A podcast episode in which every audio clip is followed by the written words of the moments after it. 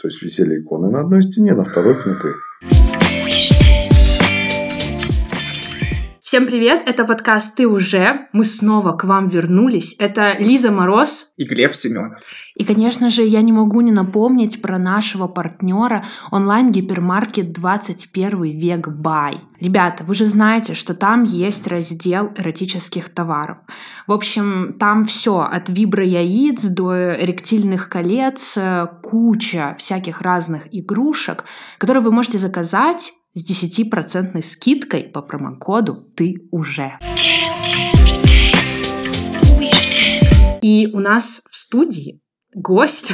Меня зовут Михаил. В узких своих кругах я известен под ником Карлсон. Я вхожу в БДСМ-сообщество белорусское с, достаточно давно на белорусской BDSM-сцене. И для меня, в принципе, практика, э, в первую очередь, это скорее инструмент, с помощью которого я коммуницирую с партнером. Для меня нету такого, что я занимаюсь только бандажом или только поркой. То есть, э, это все очень зависит от многих обстоятельств. А можно примеры таких практик какие-нибудь? Есть такая BDSM-практика, это тиклинг. Я лично, например, играю с огнем на человеке, то есть это fireplay. То есть я делаю очень разные вещи. Я mm-hmm. занимаюсь достаточно разными. Это порка, это play piercing, это knife play, это fire play, какие-то депривации, pet play, то есть очень-очень много. То есть а просто... Можно расшифровать эти слова? Вот, например, play piercing, ты, кажется, сказал. А, play piercing – это игры с проколами, а, когда, допустим, используются медицинские иглы там, для шприцов, условно говоря. Ну, не только их используют, но вот ча- чаще всего используют иглы для шприцов для того, чтобы доставить определенные проколы проколами доставить определенные ощущения. Но опять же, цели разные. Кто-то испытывает эмоции, из этих игл выкладывают картинки на теле человека. Опять же. А то есть и... прокалывают вообще ну, любые места абсолютно? Ну, кто как скажем так, у кого на что хватит смелости и знаний. С точки зрения плейперсинга, если это исполняет грамотный мастер, то опасность э, достаточно небольшая, риски небольшие. Условно говоря, заживает это все очень быстро. То есть прокол обычно... Потому что он маленький, да? Да. Э, ну, естественно, асептика. Я, например, слежу за какими-то нарушениями кожного покрова намного тщательнее, чем вы в быту. У тебя огромная аптечка. Да. Все дела. У меня их три.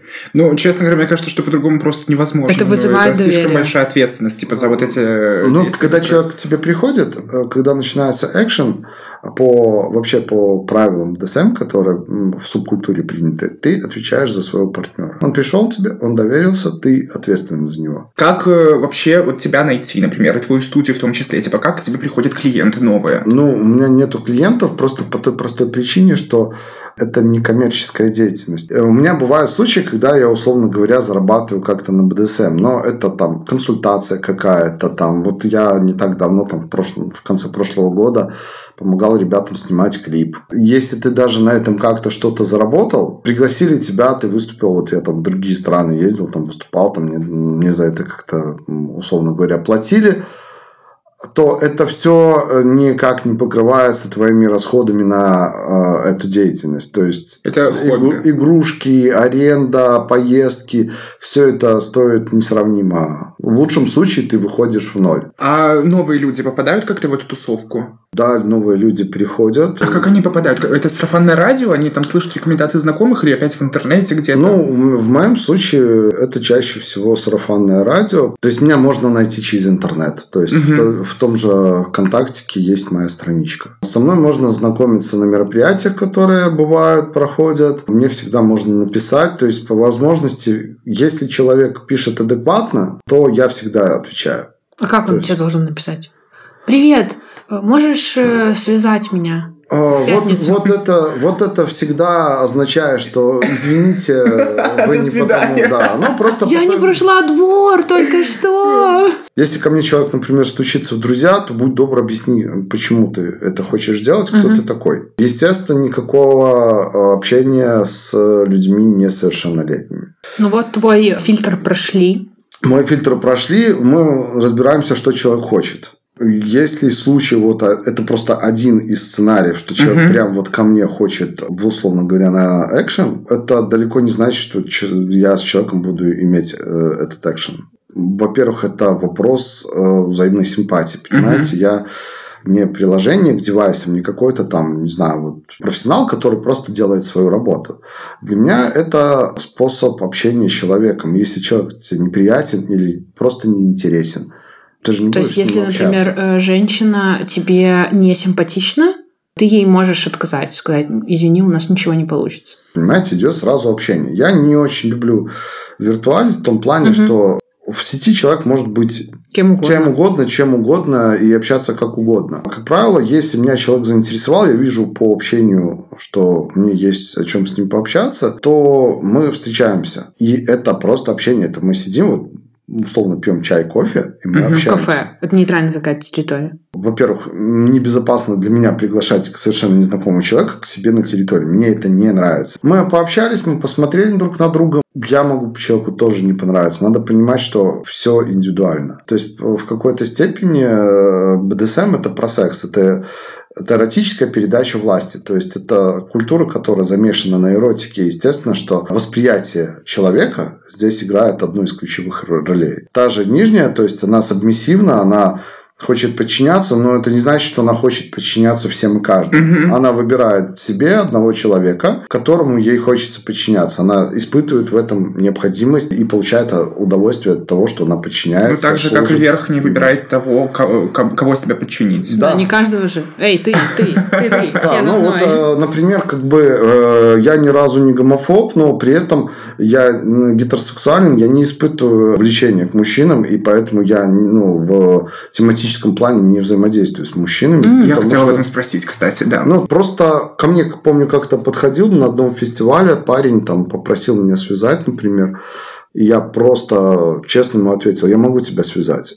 Но ты не получишь от этого то, что ты хочешь, то, что ты можешь получить как бы и я от этого ничего не получу, потому что я почти буду как манекен связан. Mm-hmm. То есть для меня mm-hmm. это абсолютно асексуальное, а, а, а чувствительное действие. То есть, ну, я ну, буду делать свою работу. То есть, ну, да, я ее сделаю хорошо, наверное, качественно, с технической точки зрения.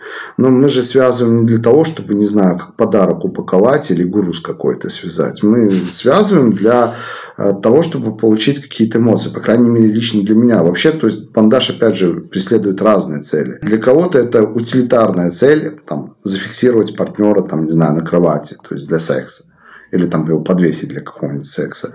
Для кого-то это наделать фоточек, там, получить картинку. Для кого-то это способ показать, э, дать почувствовать партнеру власть, передача этой власти. Для кого-то это может быть, опять же, релакс. Кто-то связывает, человек расслабляется, уплывает, то есть телесная терапия во всей ее красе. Uh-huh. То есть э, просто разные партнеры, разные запросы, разные техники, стили, условно говоря, разные мастера. Просто надо э, понять, чего ты хочешь. Можешь описать какой-нибудь из последних экшенов, который тебе особенно запомнился и особенно понравился? Вот что в нем происходило, как это все протекало? И, кстати, обязательно ли экшен заканчивается сексом? Или это происходит не каждый раз и вообще, возможно, не происходит никогда? Э, не то, что недалеко не каждый экшен заканчивается там сексом. Это совершенно не обязательно. Более того, есть экшены, где секс, ну... Неуместен? Неуместен и противопоказан. Ну, представьте, вот случается экшен, угу. ты делаешь какие-то действия. К примеру, ты связываешь человека. Человек после этого попадает в состояние измененного сознания, в subspace, к примеру. И она там пребывает где-то в себе, смотрит, условно говоря, мультики, а ты тут такой весь из себя достаешь что-то из штанов, что начинаешь куда-то в нее запихивать. Это Зачем? на насилие. Зачем? Тема прикрывания каких-то сексуальных хотелок легкого секса, доступного секса, к сожалению, есть. Можешь, пожалуйста, описать какую-нибудь из последних своих сессий? Последняя, это, например, была порка. И ты, когда поришь, ты словно разговариваешь с человеком. Это невербальный способ общения. Ты взаимодействуешь с человеком, нанося ему удары различными специальными девайсами, вызывая у него определенные тактильные переживания, но здесь не просто физика. Ты таким образом пытаешься создать определенную психологическую картинку человека. Те же мазохисты, с точки зрения психологов, зачастую зачастую описываются как э, люди в состоянии повышенной тревожности, необъяснимой. И человек приходит к тебе, ты должен, во-первых, создать определенную атмосферу. Ты должен понять, что человеку нужно. Ну, очень ты хорошо, разговариваешь если... с ним? Да, очень Мгм. хорошо, если вы можете поговорить ртом. Но, к сожалению, дал- далеко не все партнеры мгм. способны Я тоже нормально проговорить ртом. Вы общаетесь, вы пытаетесь понять, кто что хочет, потому что это, опять же, как с сексом. То есть ты приходишь, ты хочешь от него нежности, там, романтики и очень долгой прелюдии, а он пришел взвинченный с работы, он, его там начальник, не знаю, вздрюкнул, он хочет прямо сейчас, прямо здесь, очень быстро, очень энергично, и прям вот этот вот выплеск. Если вы начнете секс, скорее всего, вам обоим не понравится, согласись. Вы просто должны найти определенный контакт и прийти к Мгм. какому-то консенсусу. Более того, если ты понимаешь, что вы не можете найти этот консенсус, лучше не начинать. А вот если начали порку, то как это вообще выглядит? То есть, типа, остаются ли шрамы, например? Нет, э, может, у кого-то остаются, но лично я вообще считаю, что любой след, который там не проходит в течение двух э, недель, это уже мо- моя ошибка, мой fail. У меня еще не было там порки, после которой бы остался там след там, навсегда или там на, на- на- надолго. Естественно, что ты изучаешь анатомию, физиологию, то есть консультируешься по возможности с врачами. Или сейчас возможностей, благо материалов очень много, они доступны. Надо только следить за их качеством. И ты просто, когда поришь, ты понимаешь, а, что ты делаешь, как ты делаешь, чем ты делаешь. И ты как разговариваешь с человеком, ты создаешь определенную картину. То есть она может очень сильно разниться. То есть э, стратегии, тактики, экшен, они тоже э, весьма разнятся в зависимости от того, что вы хотите получить. Вы хотите получить, не знаю, там катарсис, Мгм. условно говоря, или порка на оргазм, порка на сабспейс. Это все очень разное. Подожди, а есть порки, которые приводят к оргазму? Ну, естественно, что не всех. То есть надо понимать, что здесь все еще сложнее. То есть, условно говоря, я, например, не могу там любую девушку выпороть на оргазм. Нет, это такая красивая сказка, но тем не менее нет, не работает. Но, тем не менее, у меня были опыты, когда девушки кончали, сквертовали, там все, то есть во время порки, то есть такое Обалдеть. бывало. То, что очень часто во время порки возбуждаются, это вот просто, ну, такое Потому что ты касаешься э, вульвы или потому нет, что ты... Нет, нет. Ну, начиная от того, что сама ситуация может быть в голове человека э, сексуально А, заряженной. Мгм. Вот ее порят, ее наказывают, но у нее это связано в голове с какими-то эротическими переживаниями, фантазиями или еще что-то, ее это возбуждает. То есть случается то, о чем она мечтает, условно говоря. Э, Физиологический механизм может быть тоже, опять же, описан. То есть порем ягодицы, приток крови, нимфы к органам малого таза, все дела, ну, Мгм. все просто. Какой романтики. Ну, э, это не работает в механике, иначе бы было все просто, то есть были бы какие-то порочные кабинеты, машины, то есть ты зашла, все хорошо, то есть... Легла, А, выпороть. или вот банально попробуй э, без каких-либо, без включения головы представить себе вибратор, там, не знаю, там, даже очень хороший вибратор. Если ты не включишь голову, ты вряд ли испытаешь оргазм. Это правда, ребят. Я попробовала уже несколько раз. У меня не получается. А надо понимать, что весь секс у нас в голове. Когда я парю человеку, я уже, по сути, занимаюсь с ним сексом. Вот То есть это уже прям Да. сексуальный Я связываю, акт. я связываю человека, я уже занимаюсь с ним сексом. Как бы мне для этого не обязательно там снимать штаны и там пользоваться там, ну, то есть касаться каких-то даже интимных зон. Ну То ты есть чувствуешь возбуждение сам, когда ты Не этим... обязательно. Совершенно не обязательно. Что ты чувствуешь во время того, как ты порешь человека? Окей, этот человек э, возбуждается или Он там... о- Очень по-разному. То есть, представь, что ты, к тебе пришел человек, ты понимаешь, что у человека проблема, что она на- накопила в себе, очень нередкая ситуация, человек накопил себе негатив. Человеку плохо от этого. Но она не может никак это вот вылить. Ну, не получается у нее э, избавиться от этого, и это все у нее варится внутри. Я это чувствую, я это понимаю, и я, допустим, хочу помочь человеку от этого избавиться. Мы начинаем экшен. Я создаю определенную психологическую картину, и я помогаю достичь человеку какого-то пика, во время которого происходит этот прорыв. И потом человек освобождается, у него, как мне описывали, это звенящая пустота, человеку потом просто хорошо. Ну, просто спокойно. Да, типа. Человек угу. лежит, ты просто, его, просто потом вот обнимашечки какой-то, так называемая такая. Вы можете просто вот лежать, или ты можешь просто человеку положить, укутать, не знаю, там гладишь по голове, просто гладишь по плечу, и человеку хорошо. И ну, тебе от этого хорошо. Да, угу. и я чувствую, вот честно, это вот состояние, что ты что ты, ну, не знаю, ты сделал хорошее большое дело. Но сразу говорюсь, это очень важно, я хочу, чтобы это было выпуске. БДСМ – это не психотерапия, а я не терапевт. Угу. Надо это понимать.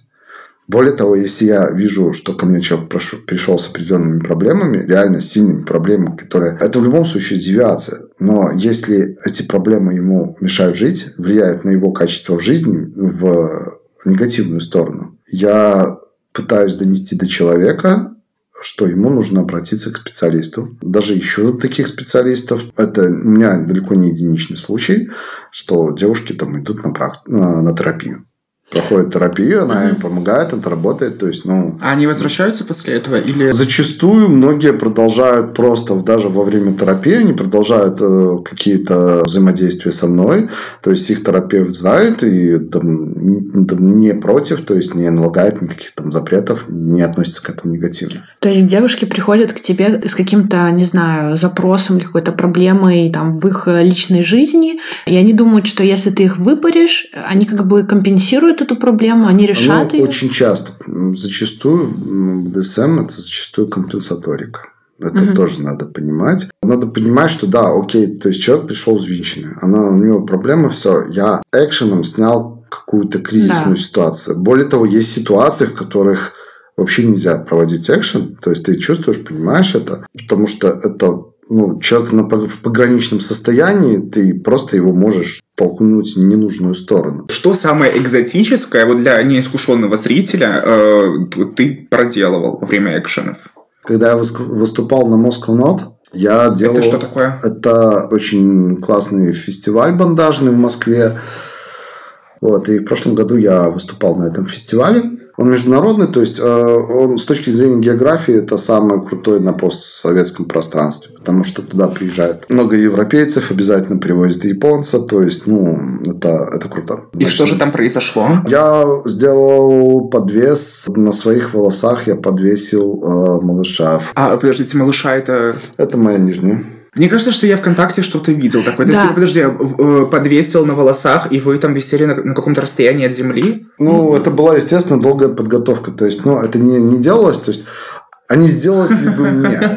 Это была подготовка. Сначала я изучил там сколько мог медицинской литературы. Потом изучил случаи, которые, ну, кто до этого это делал. Потом консультация с врачом. Потом эксперименты, попытки. То есть, на самом деле, это казалось очень тяжело психологически, в первую очередь, для mm-hmm. партнерши, потому что отпустить это было очень сложно. Э, то есть, я понимал, что если я делаю неправильно, если я ну, отнесусь к этому халатно, то я человек мне доверяет, и я просто могу получить инвалида на всю жизнь. То есть висеть на шее, на шее это ну, на самом деле опасно, это нельзя повторять. То есть, угу. говорю, я к этому шел около трех месяцев. Обалдеть. Каким шампунем пользуешься? А, лучше спрашивать э, нижние. У нее длинные волосы, у меня есть, в принципе, небольшой фетиш на волосы. Поэтому. Э, слушай, вот ты упомянул консультацию врача. А как вообще специалисты относятся к таким просьбам поконсультировать их насчет того? Ну, начнем с того, что у меня достаточно немало э, знакомых врачей-тематиков. Врачей-тематиков? Да. Это, это стопудово люди, которые иголки вот эти. Так, слушай, это же, Нет, это кстати, же а, э, прикол в том, что, как правило, вот врачи достаточно прохладно, спокойно относятся. Knife там вот этим. Фетиш, да? все, то есть, ну, у них такое себе. Ну, да, наверное, но Э, не всегда, но я бы не сказал, что вот э, врачи сугубо угу. заточены на иголки, там все. Например, я человек, который не имеет медицинского образования, то есть у меня есть медфетиш, то есть мне нравится эта практика, то есть у меня такой внушительный набор хороших инструментов, все, то есть некоторые врачи даже говорили, что они такого не видели. А ты в детстве играл в доктора? Ну, само собой. Зачастую я стараюсь, во-первых, найти консультацию специалиста в определенной области. Допустим, если меня интересуют какие-то воздействия на груди, на груди я искал мамолога. Шить меня учил пластический хирург. Учила. То есть зачастую обычный терапевт не знает тех вещей, которые мне интересны. В некоторых вопросах я могу знать даже больше, чем обычный терапевт после там, университета. Ты говоришь, что у тебя есть нижняя, ты как ее называешь? Малыш, правильно? Да, да. да. А как вообще вот строятся ваши отношения, как это все выглядит изнутри, если ты можешь об этом рассказать? Малыш у меня, наверное, почти 7 лет. То есть вы живете вместе? Нет, мы не живем Нет. вместе. Мгм. То есть ошейник она получила, наверное, там годика через полтора. Это точно. кольцо обручальное? Ну, условно говоря, можно сказать, что А. э, так как обручальное Есть. кольцо. Мы часто видимся, у нас бывают сессии, экшены, мы выезжаем вместе зачастую там на какие-то мероприятия тематические, причем иногда и не тематические, то есть то там не этикет- да, никто не отменял шашлыки, кино, там просто человеческое общение. То есть Мгм. нету такого, что ты 24 на 7 и доминякаешь такой весь суровый Доминякаешь? господин, господин, то есть ты вот все, ты должен, не знаю, она там не бегает передо мной со сложными лапками, то есть нет. Э, Мы можем в чем-то, допустим, быть разного мнения, мы меняемся мнением, ищем, тоже можем искать какой-то консенсус. Это эксклюзивные Это- отношения или... Когда мы познакомились, например, у нее были там взаимоотношения в обычной жизни, э, несерьезные, то есть э, там, она встречалась с человеком, то есть они иногда встречались для того, чтобы, там, не знаю, подружить организмами.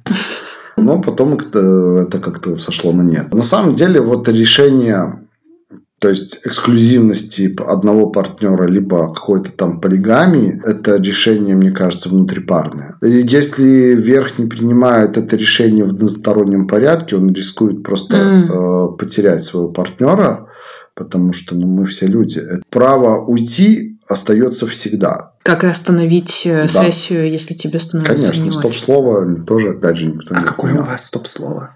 Ну, это уже Слишком интимное, личное. интимное. Окей. Слушай, а в чем вот твои преференции как верхнего? И ее, например, обязанности как У нижнего? вас вообще вот лайфстайл, вы практикуете вот эти вот роли в обычной Да. жизни? У вас есть э, ванильная часть какая-то, которая... Понимаете, нельзя сказать ванильная часть, не ванильная часть. Просто я пытался объяснить, что у нас нету экшена 24 на 7, Мгм, но мгм. при этом она всегда э, знает, э, кто она, кто я, то есть Мгм. эти А. отношения сохраняются. То есть там по 24 на 7 это по жизни. То есть, условно говоря, за мной ухаживают. Внешний вид, обувают меня могут, там, пом- помочь мне там одеться. Я понимаю, что это странно выглядит, но мы Нет. стараемся не шокировать ванильную обычную публику, то есть, но тем не менее, это вот Но это постоянно, присутствует. постоянно, это уже много лет, то есть... То есть Как бы. ты сейчас к нам пришел, она тебя одела. А, нет, я сейчас пришел с работы, А. обувался я там сам, одевался я там тоже сам. Хороший мальчик. Ну, а вообще, вот, типа, как вот это выглядит вот э, изнутри, например, дома, за закрытыми стенами? Я Ну просто не до конца представляю. Нет, так, слушай, ну, одевать и обувать это... А, не- хорошо, если ты сейчас попросишь Лизу подать тебе чашку. Лиза, подай ему, пожалуйста, чашку. Держи. Спасибо. Вот. Лиза подала просто вот на. Нижняя воспитанная будет подавать нет. Она подаст так, как удобно тебе будет. Ручкой просто, чтобы ты мог, тебе было удобно взять. Она думает о твоем комфорте. Вау. А нужен ли какой-то специальный костюм, например, вот для этого? Там, условно, маска на лицо? Ну, это просто все то, что я вижу из Нет, фильмов. нет, нет, нет, это фильмы, фильмы, в большинстве своем фильмы просто настолько далеки от реальности. Нет, я не бегаю ни в коже там. Ну, честно, вот представьте, что вот у меня на студии тепло, я еще оделся в кожаные, не знаю, там штаны, О, жилетку. нет. У меня этого даже всего нету, если честно. И активно работаю, там, связываю, парю, то есть я активно двигаюсь, то есть, ну, что со мной будет? Ну, я просто, наверное, от перегрева мне станет плохо, это Мгм. как минимум. Да. То же самое, латекс. Это очень фетишно, это красиво. Но если вы не одевали никогда латекс, это занимает, это может занимать до часа. Потому что его нельзя вот так просто надеть. Более того, хороший латексный костюм, он стоит дорого, а порвать его очень легко. А вот ты говоришь, что ты подарил ей ошейник. Значит ли это, что она передвигается на четвереньках? Это глупый абсолютно вопрос, но Нет, я... ну, наш ошейник выглядит, э, скажем так, вполне себе как украшение. То есть, она носит его постоянно. Это, наверное, как чокер больше такой, типа... Больше, больше А. смахивает на чокер. Ну, на самом деле, э, надо понимать, что ошейник, он не на шее, он в голове. То есть она может ехать, там, не знаю, могут быть обстоятельства, при которых она не может носить ошейник, не знаю. Банально в баню она не может идти в ошейнике, он, блин, серебряный и достаточно увесистый, металлический, то есть он просто нагреется и обожжет ее. То есть я не ретроград, я не, не считаю, что вот ошейник должен быть всегда. Угу. Ошейник он в голове. Достаточно немало мной уважаемых тематиков вообще, в принципе, не шибко там запариваются по поводу ношения ошейника, там угу. его наличия. Но для тебя это красивый и важный символ. Ну, ну да, это, это, это, это ритуал, это символ, то есть да, то есть это, ну, это приятно. Слушай, вот у меня есть э, опыт э, секстинга, да, ну, такая типа текстовая переписка, завязанная на сексе. И некоторые мои партнеры любили отдавать мне приказы. Ну, то есть, типа, там вот э, на расстоянии, когда мы не можем встретиться, э, типа, сделай вот это, там, как правило, это что-то, на что, по крайней мере, мне было сложно решиться, и просили присылать фотоотчеты. То есть, типа, там вот... Э, О, я мечта. не буду описывать подробности, потому что, да, ну, это довольно честно, неприятно. А, это, мы можем эту тему задеть в, теме, скажем так... Абьюза? А, абьюза и всего. А это, это граничит вот с абьюзом? Да. Ну, это очень часто, скажем так, это интересно. Это очень интересно. Знаешь почему? Потому что мое такое погружение, изучение вообще всей этой темы БДСМ началось с того, что однажды я, я почувствовала, что я хочу, чтобы мне во время секса приказали. Мне приказывают, и это было через очень э, такое... Э, человеку, которому я сказала, пожалуйста, ты можешь мне приказать? Ему было сложно это сделать, потому что он воспринимает, ну, такая миленькая, я не могу тебе это сказать. В итоге он приказывает мне, я понимаю, что это самое сильное сексуальное переживание, которое я испытывала. И как бы, ну, это же не похоже на абьюз, потому что я же его попросила. То есть, если бы Глеб сказал, а, эй, красавчик, можешь предложить... Ну, я не знаю, как ты общаешься с ними. Ну, я себе представляю. Ну, я представляю себе, что... Это жалко, это звучит жалко. Как Прости. Ну, то есть, если бы он попросил, и этот партнер его э, начал с ним такую игру, это было бы нормально. Конечно. Да? Ну, начнем с того, что я скорее скептически отношусь к тому, чтобы из обычного человека, которого нету стремления, девиации, сделать тематика. Он может сделать то, что вы просите. Ко мне обращалась девушка, она хотела, чтобы ее муж, ну, у нее была девиация, она хотела вот веревок, порки, все. Но э, была замужем, ей хотелось это со своим любимым мужчиной. Она она обратилась с просьбой, чтобы я научил Мужа. его, да, угу. чтобы я научил его владеть веревкой, владеть девайсами, то есть пороть, связывать. Я ей сразу сказал, что, ну, я могу поставить руку, но переключить в голове у человека тумблер я не могу. Ну, то есть он связывает ее, он, он не может ее нормально пороть. Ну, просто потому что ему жалко. Вот эта жалость в, том случае очень сильно мешает. В результате никто не получает того, что хочет. То есть она хочет получать вот эту боль, она хочет э, получать какие-то вот эти переживания, а он это делает просто потому, что ей это надо, при этом сам он ничего не испытывает. Представьте, что вам надо делать какое-то дело, которое... Слушай, а у тебя вот жалость в этом процессе, она напрочь отсутствует, или ты просто ее выключаешь какой-то? Что, что вообще это за чувство? Я оцениваю состояние человека. Ты эмпатичен, а, но... Садист тебя... не может быть не эмпатичен. Yeah. Uh-huh. Это обязательно, мне кажется, условие. То есть, нормальный садист, он должен быть эмпатом. Просто по той простой причине, что человек с тобой не общается словами. Ты же не будешь там, не знаю, ее бить, она будет говорить, так, а теперь, пожалуйста, еще посильнее вот этим вот кнутом, там, не знаю, или добавь, пожалуйста, по левой лопатке. По сути, процесс идет так. Ты наносишь удар, считываешь реакцию, принимаешь решение о следующем ударе. И без эмпатии, то есть ты не сможешь нормально провести экшен. Ты не поймешь, когда нужно остановиться, когда надо добавить, когда стоит что-то поменять. Дело даже не в том, что человек не может с тобой общаться там словами. А зачастую он просто находится в состоянии, что она Вообще не знаю, имени своего может и не вспомнить, угу. а ты, ну, какое там, какая координация. Я, наоборот, очень не люблю вот коммуникацию словами в процессе экшена, просто по той простой причине, что это человека вырывает угу. из вот этого ну, состояния из, рушит, измененного сознания. Ты находишься в постоянной концентрации, это своего рода такая, ну, как э, медитация. А, да, даже есть такое состояние потока, состояние угу. апа, то есть по-разному это называется. Ты словно начинаешь больше видеть, больше слышать. Ты просчитываешь сразу очень много вариантов. То есть это в тот момент я, наверное, не пугаюсь. Ну окей, а в таком случае как э, происходит ситуация со стоп-слова? Стоп-слово не панацея, оно обязательно должно быть. Я, например, останавливал экшены, когда ну, стоп-слово не было произнесено. Но, Но ты, ты это, это, это, ну, как бы, это опыт, это, ну, как бы моя ответственность. Лучше сломать экшен, чем сломать человека. Слушай, а как вообще с э, вот этим движением, э, там, со, со связыванием, спор, ну, со всем вот этим вот комплексом и субкультуры дела в Беларуси вообще? Потому что вот, судя по твоей стене ВКонтакте, по твоим социальным сетям, можно понять, что там есть какие-то квартирники, да, то есть, ну, вот все вот такие закрытые... А, сейчас прошел вот э, первый белорусский масштабный официальный фестиваль Шибари Панда. Восемь выступающих. Я считаю, что фестиваль... И ты в том числе? Да, я в том числе.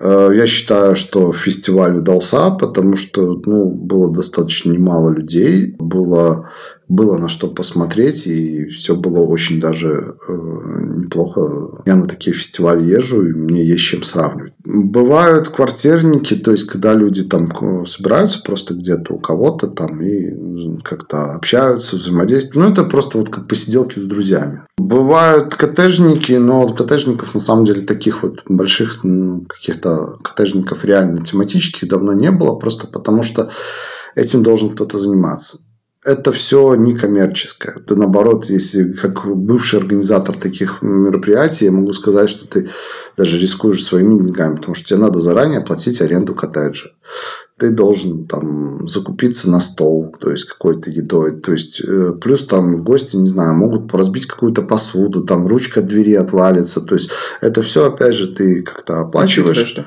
А это длится несколько дней? Нет, как правило, это длится ну, сутки. То есть угу. вечером в обед собираемся, там к следующему обеду разъезжаем. Некоторые приезжают только на вечер. То Если во времена Советского Союза вот у меня есть знакомый, которому там хорошо так за 50, и он мне рассказывал, как это было, как во время Советского Союза, как они там арендовали почтовые ящики, э, иносказательные объявления в газетах. То есть, и найти, свой, найти своего человека было большим счастьем. Это очень ценилось.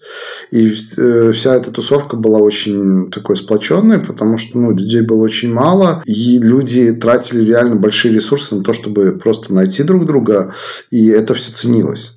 То есть это не было по щелчку пальцев, как сейчас. С появлением интернета вся эта коммуникация и все эти э, поиски, естественно, намного-намного упростились. Первые белорусские сайты, там BDSM Love, по-моему, org, там сначала была клетка, потом еще какой-то сайт. То есть э, они существовали там, начиная, говорю, с 2006, по-моему, могу ошибаться.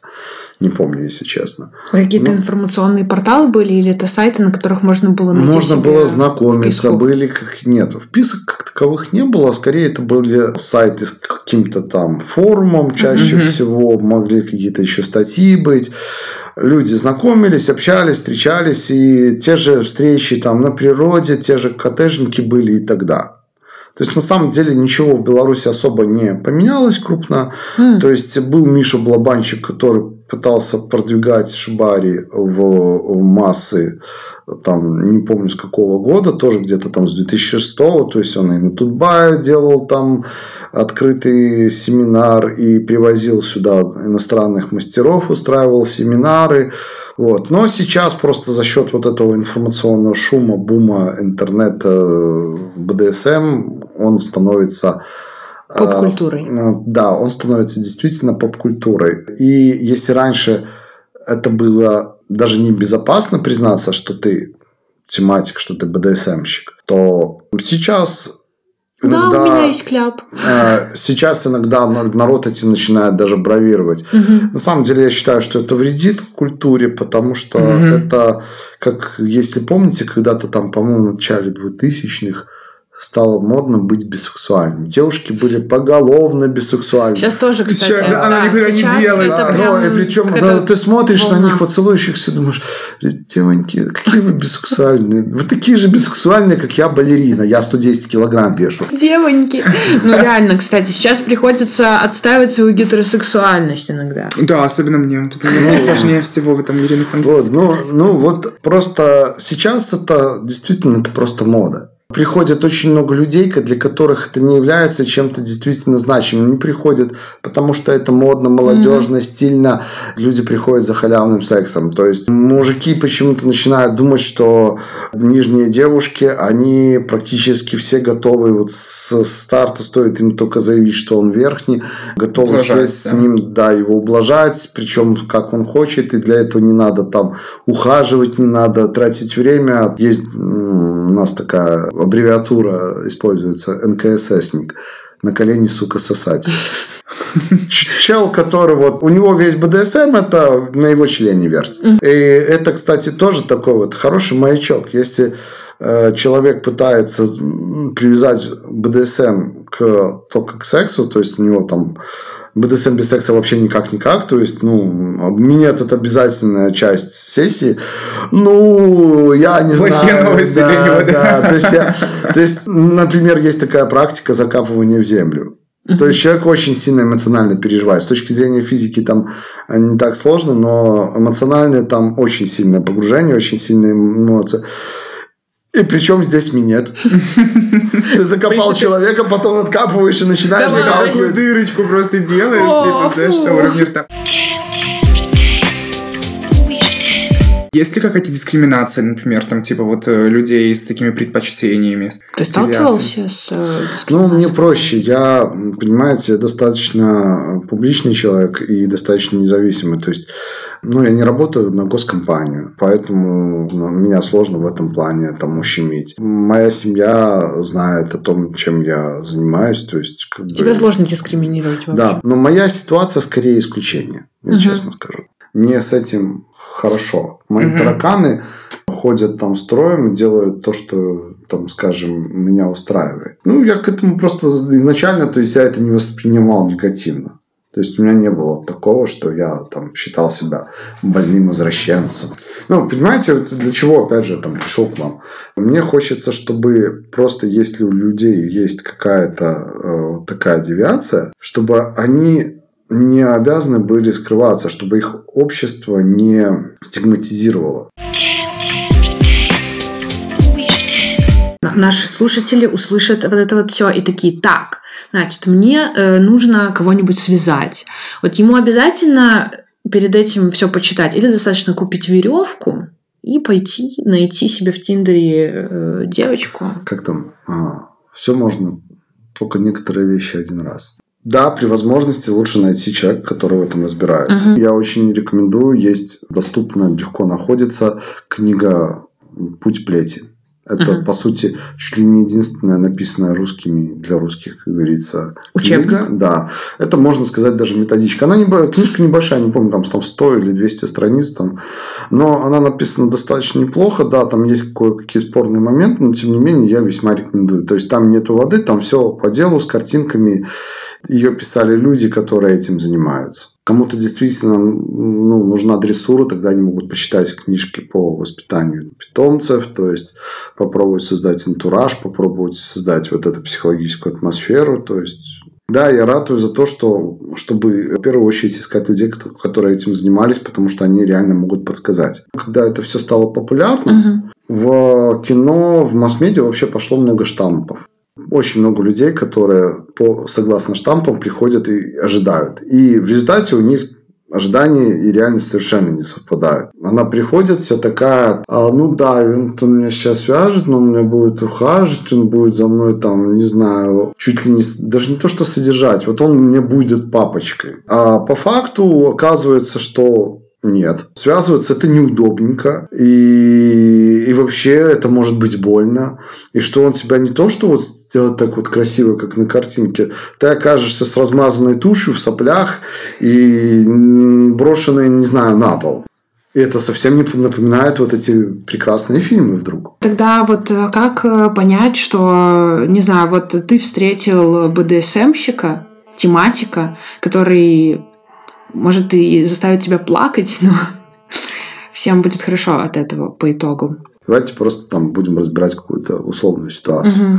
Вы списались, вы друг друга как-то нашли. Первое, ну, дикпики. То есть, если ты зарегистрировалась на каком-то там BDSM People Club там, или еще каком-то тематическом специальном специализированном mm. сайте, или просто сделала тематическую страничку ВКонтакте, зарегистрировала, зашла в какие-то группы там, а, и тебя вот находят вот эти товарищи, они, условно говоря, присылают тебе там письку в э, личку, там, или сколько лет в теме, там, или давай, шлюха, становись на колени, или пришли мне свою, там, не знаю, что-нибудь, попу. Ну, тут понятно, я думаю, без слов, что без объяснения, Бан. что это сразу. То есть, я не знаю ни одного нормального, ну, то есть, тематика, который вот начинал бы общение так. А почему ты сказал, что вот эти вот люди, которые просили, например, меня что-то выполнять, скидывать им фотографии, я, кстати, практически всегда отказывался, типа, это абьюзеры, потому что на самом деле, типа, это супер похоже на правду, и мне непонятно, как ты так быстро вообще до этого дошел, потому что мне потребовалось время, например, чтобы к этому прийти. Есть несколько вариантов развития событий. Первое, это может быть какой-нибудь злобный школьник, виртуал, который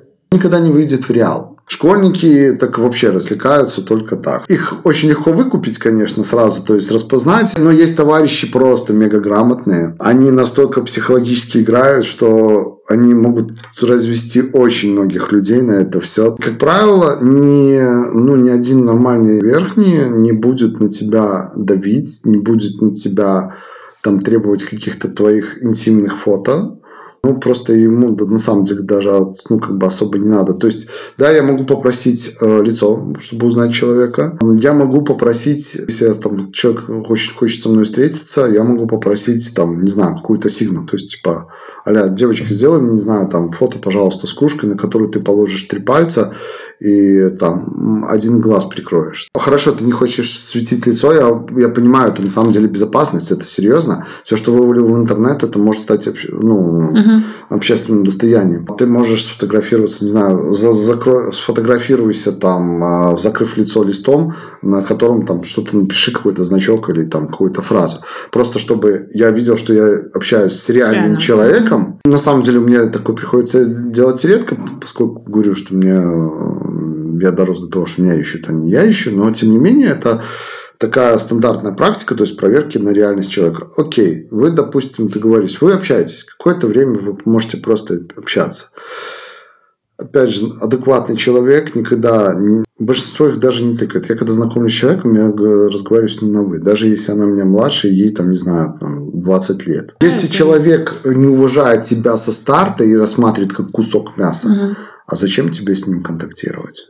ну, у нас есть статистика только по США, но э, верхних партнеров, к сожалению, меньше. Намного mm. меньше, чем нижних партнеров. То есть uh-huh. э, я считаю, не считаю верхними вот этих абьюзеров, искателей там халявного секса, э, детей всяких, псидоминантов и все остальное. То есть, Такие псидоминанты? Ну, опять же, есть тип компенсаториков, которые у них что-то не сложилось в жизни, и для них э, цель вот этих вот BDSM отношений – это унизить девушку. Mm. Но унизить можно по-разному. Они унижают не в игровой форме, не, в, не, да. не, в, деп, э, не в допустимых пределах, когда это в конечном итоге приводит к обоюдному удовольствию и не наносит травм. Потому что психологическая травма ничуть не менее опасна, чем физическая травма, даже скорее наоборот. Ты ее не видишь сразу, ты ее не всегда можешь оценить, и она может потом выстрелить так, что мама не горюй. Есть люди, которые просто компенсируют э, свои какие-то там травмы и просто наносят вот психологические травмы, вот, ну, унижая там девушку, это тоже надо ну, как бы уметь распознать, к сожалению, такие люди тоже. Они, они просто самоутверждаются за счет угу. вот этих бедных девушек. Как распознать такого человека? Во-первых, у них часто нервозность. Вот. Они часто контрол-фрики. То есть, ну, они, они помешаны на контроле тебя, они пытаются контролировать твою жизнь. А, переписки, а, переписка, все. То есть, угу. они ищут повод зацепиться. Лично для меня, да и в принципе для многих верхних, я знаю, то есть наказание – это вынужденный поступок, и он не несет, удоволь... не несет мне личного удовольствия. Это значит, я где-то ошибся, я не оценил, прям допустил эту ситуацию, за которую я вынужден человека наказывать. И уж тем более я не, не испытываю удовольствия, наказывая там свою нижнюю. Вот. А они зачастую вот просто ищут вот за что бы mm. там за всякую мелочь. Ты сказал, что настоящих верхних их мало, и я вот подумала о том, что действительно, наверное, мало людей, может, ты меня сейчас поправишь, которые хотят э, брать на себя ответственность полную за другого человека, ведь в этой игре нижние передают тебе полный контроль над своей жизнью. И настолько да. доверяют тебе, то есть они просто свою вот ответственность за свою жизнь дают тебе, держи. И ты готов ее принимать, тебе это нравится делать? Ну, это правило игры. Это правило, собственно, сообщества. То есть, э, я ну... просто ненавижу ответственность. Если бы на меня кто-то переложил часть своей, я ну, такая типа...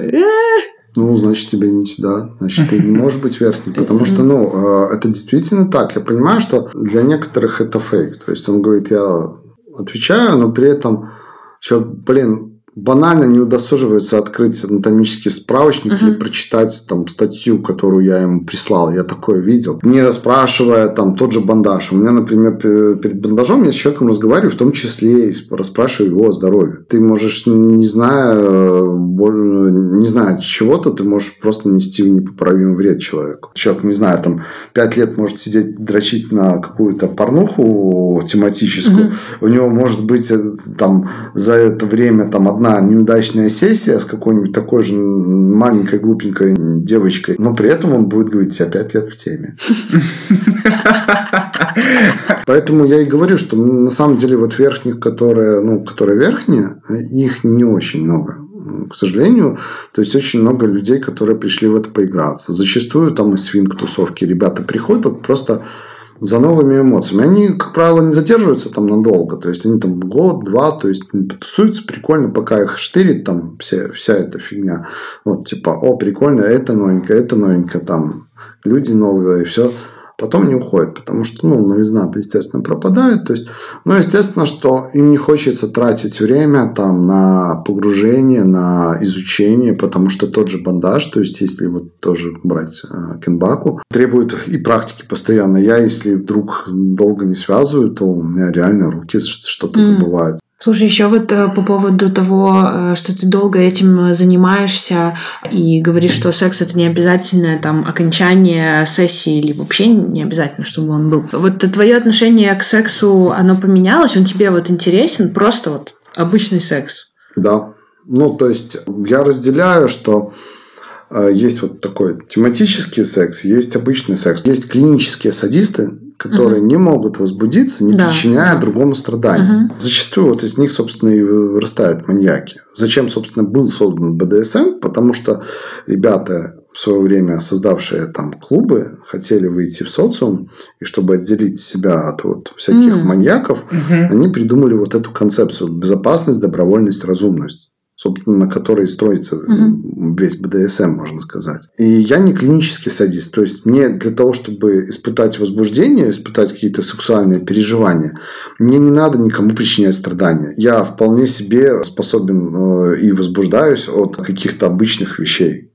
У меня девушки иногда спрашивают, как понять, вот нормальный доминант, нормальный, ну, то есть ты же не можешь там сертификат от него какой-то попросить. Угу. То есть, ну, опять же, сообщества у нас такого какого-то особо нету, чтобы, как, опять же, да. расспросить. Отзыв, отзывы есть, ты да. не узнаешь. То есть, не, ну, на самом деле, о более-менее таких постоянных людях можно, то есть они засветились, можно всегда узнать, но тем не менее, все равно это такое себе. Я советую спросить, были ли ошибки во время сессии. Типа, если он говорит, что ошибок не было, то это пиздеж, да? То есть человек либо не практиковал, тогда зачем вам ну, ну да. человек, который там себе в голове там я мега. А, и при этом, если он говорит, что он там типа мегаопытный, то это уже сразу ложь. Если он говорит нет и практиковал, ну, не ошибается тот, кто ничего не делает. mm Давайте так. Окей, это классное окончание, хороший совет. Это был подкаст «Ты уже». С вами была Лиза Мороз. Глеб Семенов и наш новый гость Михаил. Дальше мы будем делать э, больше и чаще выпуски. Так что ставьте нам звездочки, оставляйте, пожалуйста, комментарии, пишите нам в Телеграме и по стариночке на почту электронную. Всем пока! Пока.